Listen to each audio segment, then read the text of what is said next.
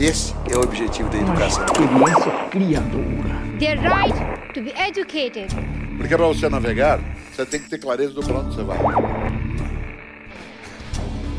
É nessa sintonia que nós estamos aqui para te contar sobre os bastidores da administração das escolas. Então, se você é diretor de escola, coordenador, professor, administrador, gestor ou um pensador, essa jornada está sendo criada para você. Estamos juntos, eu, Eloy Cruz, e ele, Marcos Melo, o engenheiro mais professor que eu conheço. E aí, Marcão? Poxa, Eloy, que saudade que eu tava aí de gravar com você, meu amigo. Aproveito para agradecer a paciência dos nossos ouvintes por esse episódio, né? A gente faz com muita dedicação, muito carinho, de forma que acaba dando um pouquinho mais de trabalho trazer aí toda a pesquisa, os insumos necessários para esse episódio. Eu peço que todos que nos escutam sigam no Instagram @impulsoeducar para que possam conversar com a gente, mandar críticas, sugestões, elogios e participações. E hoje a gente tem um desafio diferente para vocês, nossos ouvintes. Hoje nós vamos falar de liderança, né? Então a gente queria ver se vocês marcam aí no post, né, no post desse episódio no Instagram, um líder que os inspirou ou que os inspira, né? Para que ele se sinta aí reconhecido que você pensou nele nesse momento quando estava escutando o podcast sobre liderança. Cannon to the right of them! Cannon to the left of them! Cannon in front of them! Volley and thunder! Esse insert, cara, eu gostei demais. Não sei quem reconheceu, mas esse é o Jeffrey, o mordomo lá da série Um Maluco no Pedaço e ele está recitando um poema muito famoso chamado A Carga da Brigada Ligeira, que conta a história da Batalha de Balaclava que aconteceu em 1854 na Guerra da Crimeia. E o assunto de hoje é liderança, né, Eloy? Por que é que a gente trouxe esse poema para esse tema? Marcão, esse poema é muito simbólico quando falamos de liderança inspiradora. Nessa história, a cavalaria britânica, chefiada pelo Lord Cardigan, recebeu uma ordem de avançarem contra a artilharia russa. E segundo os relatos históricos, por mais que fosse sabido por todos o quanto essa missão seria infrutífera e grande parte deles pudessem perder suas vidas, a cavalaria não hesitou em seguir o seu líder neste comando. É interessante a gente começar falando de liderança inspiradora nessa versão militar. Muito do que a gente acredita sobre liderança tem sido construído por toda a história humana baseada nessa visão. A visão do comandante, que tem o papel de trazer os planos e inspirar os seus soldados a executá-los, muitas vezes sem nem questionar. É muito marcante também, né, nos filmes medievais, quando o rei está defendendo o seu castelo, e aí ele desce para estar tá junto dos soldados ali, aumentar a moral, ou quando ele está num campo aberto ali a cavalo, naquela cena que tem dois exércitos, um de cada lado, e eles vão se encontrar no meio, o rei fica ali à frente junto com os estandartes, né? Então a gente constrói muito no nosso imaginário o papel do líder sendo essa fonte infinita de inspiração e que será seguida a todo custo. E aproveitando essa parte da sua fala, né, nós temos que questionar se realmente essa é a melhor forma de exercer a liderança. Até na seguinte pergunta, né? Será mesmo se essa forma gera maior valor na busca dos nossos objetivos enquanto um time? A individualidade dos sujeitos que fazem parte dos nossos times tem sempre muitíssimo a agregar, e abrir mão disso é uma perda muito grande. Isso me lembra muito, Eloy, uma frase de uma líder que eu conheço, né? E ela diz que se ela faz uma reunião com o time dela e todos concordam com tudo que foi dito ali por ela, ela tem o pior sentimento possível. Porque se ninguém ali discorda com nada, eles não estão trazendo nada de novo. E ela poderia muito bem fazer aquilo sozinha. Esse pensamento é muito legal para conseguir ser um bom líder. Porque desejar ser desafiado pela sua equipe é algo que exige muita maturidade e autoconfiança. As pessoas só levam para os chefes notícia boa, entendeu? Só notícia boa. Ninguém quer levar notícia ruim. E as chefias, as lideranças, devem incentivar as pessoas a trazer os problemas. Marcão, você sabe que eu sou um grande admirador do professor Falcone, né? Acredito que você tem esse sentimento também. Até citou ele aqui no podcast passado. E ele fala que liderar é resolver problemas, resolver problemas e atingir metas. Mas como você pode resolver problemas se você não aceita que seu time lhe traga os problemas, né? É complicado. Mas é bem legal que você trouxe aí esse exemplo, né? Então vamos falar aqui um pouco sobre o caso que o nosso amigo José Lucas Fernandes, que nos prestigia ouvindo aqui o Impulso Educar, trouxe pra gente em resposta ao nosso pedido no último podcast. Eu queria falar de um líder que eu tive, que era o líder que estava realmente preocupado com o processo, não do que você podia trazer para a empresa, mas o quanto você podia trazer é, enquanto pessoa para você mesmo. E o Zé trouxe aí pra gente nessa troca uma coisa muito interessante, que é a preocupação do líder com o ser humano. Um paralelo para os nossos amigos educadores, eu trago aqui um pensamento do Rudolf Steiner, que em uma das suas conferências disse que um professor deve ser essencialmente um artista e não um cientista. E lembremos que todo artista necessita também de domínio técnico sobre a sua arte. O Steiner também ressalta que a criança ela é educada de alma para alma, ou seja, a do professor não pode desprezar do estudante. Então, nesse sentido, é importante saber quem é esse ser humano na sua frente, saber de onde ele veio e em qual contexto ele está. Se estivermos genuinamente preocupados com o aprendizado daquele sujeito, seremos capazes, como líderes, conviver com conflitos no dia a dia. Porque com a liderança é a mesma coisa. A gestão de pessoas exige um sincero interesse pelo outro. E com toda certeza isso vale para podermos desenvolver o nosso liderado. Mas para além disso, conhecer o seu time é fundamental, porque você como gestor precisa saber quais são os recursos que você tem à mão. Caso contrário, não vai conseguir nem dar oportunidade para que aquela pessoa chegue no seu potencial máximo. E tem que ser óbvio que o líder deve ter como principal característica o interesse genuíno em pessoas. O interesse faz com que ele possa conhecer os seus liderados e dessa forma possa aplicar os seus talentos e habilidades em busca dos objetivos da escola e possa desenvolver cada vez mais essas pessoas. E a gente está falando aqui de conhecer o liderado, né, Eloy? Só que para isso o líder também tem que se conhecer. Então é fundamental também esse processo contínuo de autoconhecimento do líder. Legal, Marcão. E assim, todos nós somos líderes, né? Seja de nós mesmos ou de organizações de uma forma geral e de alguma forma impactamos e somos impactados por esforços de conscientização. Liderar é saber lidar com o ser humano. Nesse sentido, nós devemos construir uma empatia. Invariavelmente, gostamos e apreciamos quando alguém nos conhece e se preocupa conosco de maneira sincera, né? Quando nos ouve profundamente. E ouvir profundamente aqui significa aprender sobre a outra pessoa, o que ela valoriza, pelo que ela luta, que dificuldades ela tem no seu dia a dia, ou quais são suas forças, né? De uma forma geral, o que a move. E por alguém que tem esse olhar sincero de preocupação conosco, nós faremos tudo o que pudermos e ainda mais. Isso de fato engaja o time de uma forma muito poderosa. Ele foi uma liderança inspiradora para mim pela forma de ser um líder que está muito mais preocupado com o ser humano, com, com alguém é, que está ali pensando em eu quero ajudar essa pessoa a ser melhor naquilo que ela quer e não eu não eu quero ajudar essa pessoa para ela ser melhor no trabalho dela e melhorar minha meta, meu resultado. É, no final de contas, quando eu tive essa percepção, eu nunca me esforcei tanto para trabalhar numa coisa. Trabalhava domingo, trabalhava sábado e não estava nem aí se eu ia ganhar muito dinheiro ou não por isso.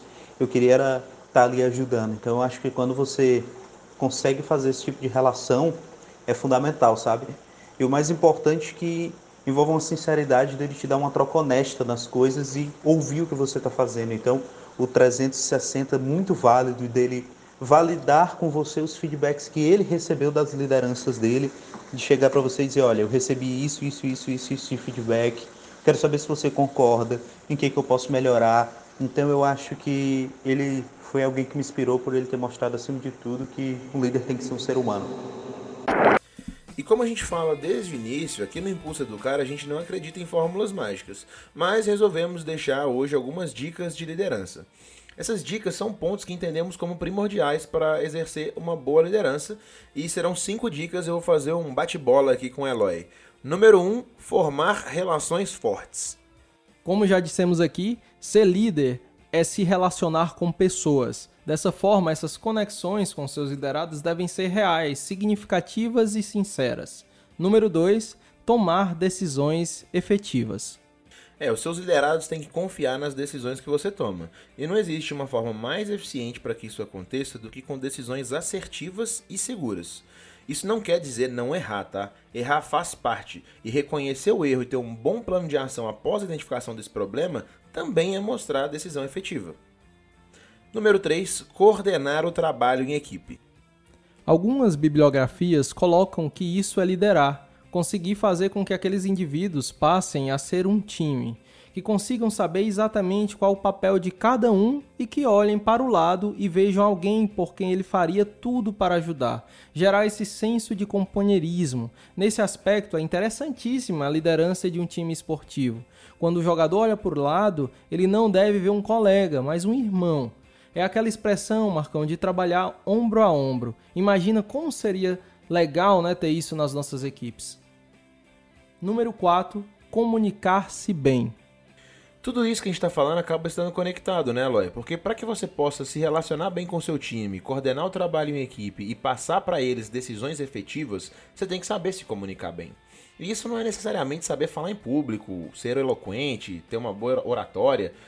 Essas são algumas formas de comunicação, mas saber se comunicar bem pode perfeitamente ser através de relatórios, briefings, e-mails. O importante é ter o seu sistema que funcione bem e a informação flua para o seu time. Número 5, ser ético. Fundamental, Marcão, obrigatório. Não tem como ser inspirado por um líder a quem questionamos a integridade, seu senso do que é certo ou errado. Não estamos ali para bater metas a qualquer custo. Não é de jeito nenhum a qualquer custo. Devemos bater metas do jeito certo. Enquanto líderes, devemos ser o exemplo. Então, recapitulando, né, forme relações fortes, tome decisões efetivas, coordene o trabalho em equipe, comunique-se bem e seja ético. Muito bom, muito bom. É importante também colocar que liderar na maioria das vezes é ouvir mais do que falar. Eu não sei quem assistiu aí a série Game of Thrones, mas eu sou muito fã dos livros.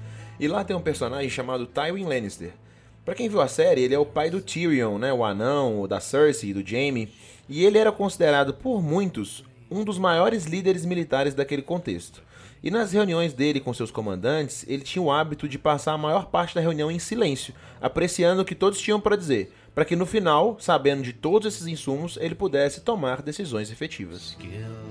Muito interessante, viu, Marcão? E eu te confesso, essa eu vou ficar devendo, porque ainda não assisti o Game of Thrones, né? Então, se você aí que está nos ouvindo é fã da série, não se preocupe aí. De qualquer dia desse eu vou pegar aí uma tarde para assistir.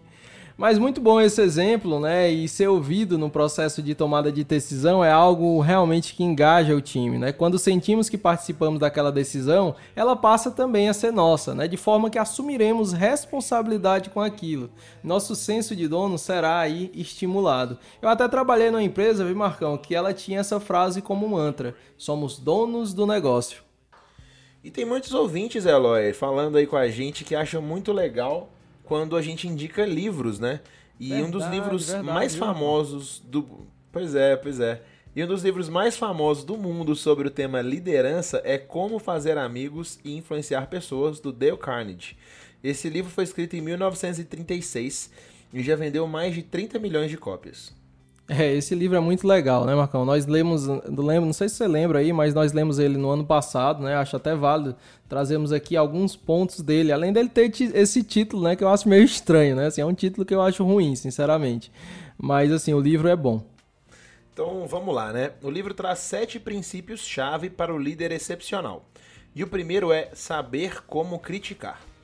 O Carnegie ele aponta que é importante termos sensibilidade para conseguir apontar os erros e as possíveis melhorias do nosso liderado. Uma sugestão prática que ele dá é sempre reconhecer primeiro as realizações daquela pessoa antes de fazer uma crítica. Mas tem que ser sincero, né? não é só aplicar uma fórmula. O segundo ponto é reconhecer os próprios erros perante a sua equipe. Como dissemos anteriormente, né, devemos liderar pelo exemplo. E se o nosso exemplo é de alguém que não admite as falhas, por consequência, somos alguém aí que não está aberto às melhorias. Terceiro princípio-chave: saber como sugerir ao invés de ordenar diretamente. Porque as pessoas elas têm uma tendência muito maior de ter mais prazer numa tarefa quando elas sentem que aquilo foi uma decisão própria. No livro do Carnegie, ele usa o exemplo de um empresário chamado Owen Young. Esse líder gostava muito de usar a expressão você pode considerar isso, ou então fazer perguntas como você acha que isso funcionaria?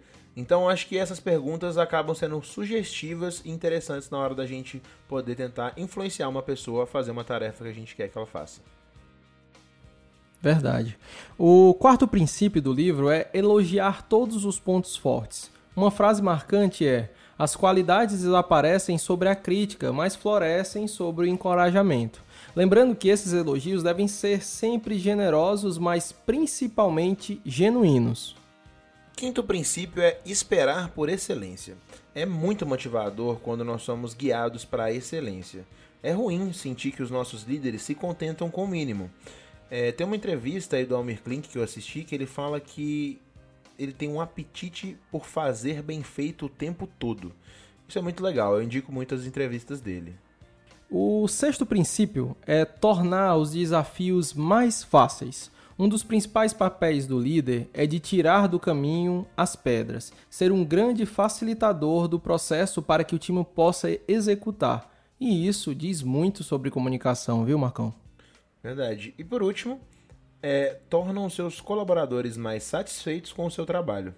Isso é muito engraçado, né, Eloy? Porque tem chefes, não líderes, chefes, que são o principal motivo para que o colaborador ache o trabalho desagradável, quando deveria ser o contrário. Nós, enquanto líderes, temos que ser inventivos para que o nosso liderado tenha prazer em executar seu trabalho. É verdade, tem muito chefe, viu? Aí não é brincadeira, é quase uma. Tem mais chefe do que índio, viu? O Raul Seixas dizia que o problema é porque tem muita estrela para pouca constelação, viu, Marcão? Mas então foram aí os sete princípios chaves do livro: Como fazer amigos e influenciar pessoas. Muito bom, gostei bastante, Eloy. Acho que vale muito a indicação dessa leitura. E inclusive vale dizer que a Dale Carnegie Brasil tem uma série de cursos online, formações, palestras e outras formas de se aprofundar no tema, tá? É interessante, eu acho, a gente finalizar o episódio de hoje com a mensagem de que liderança não é só inspiração. O líder ele precisa ter conhecimento técnico, ele precisa buscar seu próprio desenvolvimento para que ele possa cada vez mais desenvolver as pessoas ao seu redor. Uma forma muito eficaz de ter o respeito e admiração do seu time é mostrando essa vontade de aprender sempre, porque o exemplo vale mais do que qualquer discurso. Eu sou uma referência de valor. Por isso que é importante que a mulher de César não só seja, mas pareça honesta. É isso aí, Marcão. Nós sempre conversamos, né, sobre esse assunto de liderança, é um assunto inesgotável, né? E esse episódio me fez lembrar aí de bons líderes que tive até o momento da minha jornada, né? Quero até aqui falar do Wei Lip, que é um taiwanês que morou muito tempo em São Paulo, que me ensinou muito sobre esse assunto. Ele é ouvinte aqui do podcast e gostaria de deixar aqui esse reconhecimento. E como falamos aqui no início do episódio, né? Marque aqui um líder que lhe inspirou para que ele saiba que você nesse momento está o reconhecendo. Então é isso aí, pessoal. No próximo episódio voltaremos a falar de marketing né? E vamos falar especificamente sobre análise SWOT. Não sei se vocês sabem o que é, né? Essa ferramenta é valiosíssima para o dia a dia do gestor, né? Somos gratos aqui por ter você aqui no Impulso Educar e um grande abraço e até o próximo episódio. Senhor Superman. Marcão, acho que não vai dar certo esse negócio do ego não, viu? é, podemos tirar, podemos tirar. Vamos tirar também... porque ah, tem, tem um trem passando aqui, velho. Pera aí. Tá ouvindo o barulho, não? Se bem que eu tô no outro microfone, né? Outro. Os seus liderados devem confiar nas decisões que você toma. E as motos não param de passar.